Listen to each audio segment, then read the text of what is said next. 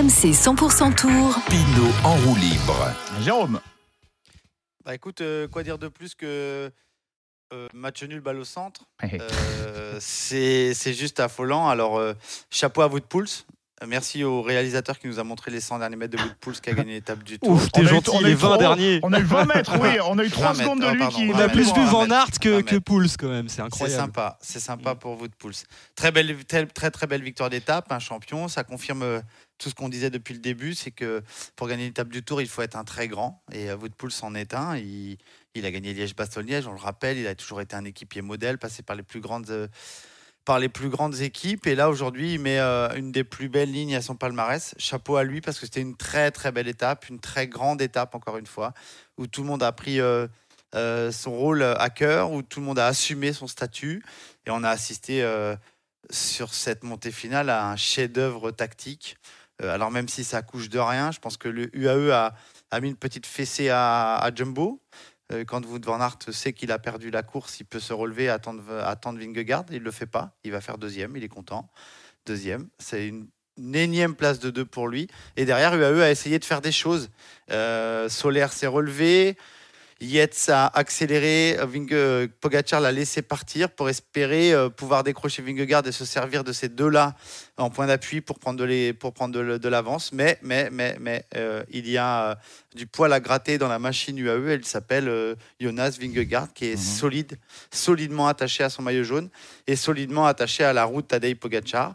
Il n'est pas plus fort parce que sinon il aura attaqué. Je pense que Pogacar n'avait pas les moyens de ses ambitions aujourd'hui, mais personne n'a su prendre euh, le dessus euh, physiquement ou psychologiquement sur, euh, sur l'un et l'autre.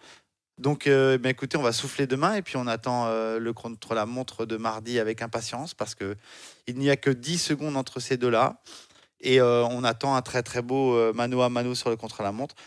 Une petite et un gros gros coup de chapeau à nos Français et notamment à Mhm. David Godu, mis en difficulté dans le col de la Croix-Frie. Il s'est pas affolé, David, et il fait un- une petite remontée légère, mais quand même, il est là pour le classement général.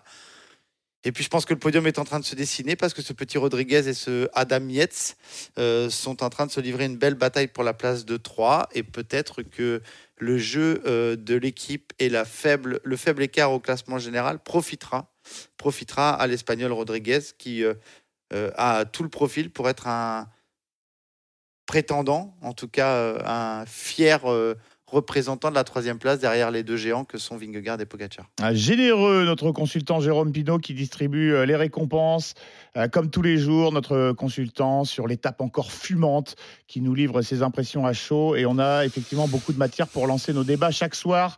Pinault en roue libre.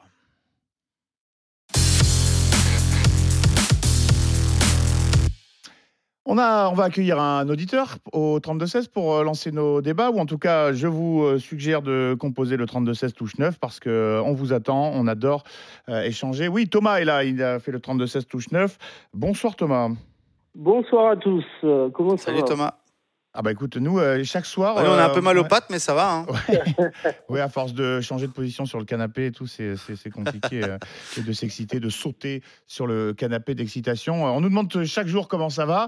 Euh, bon, euh, si euh, on, je sais pas, si parfois on assistait à une étape qui euh, qui nous a un petit peu endormi, qui nous a un petit peu gâché le moral, on n'hésiterait pas à vous le dire. Mais effectivement, chaque soir, ça va, ça va très bien. Et j'imagine, comme tous les amoureux de de cyclisme, tes premières impressions à chaud après cette euh, 15e étape, Thomas? Euh, bah, Les impressions, c'est un peu différent. Comme au début d'étape, c'est parti assez vite, ça faisait que relancer.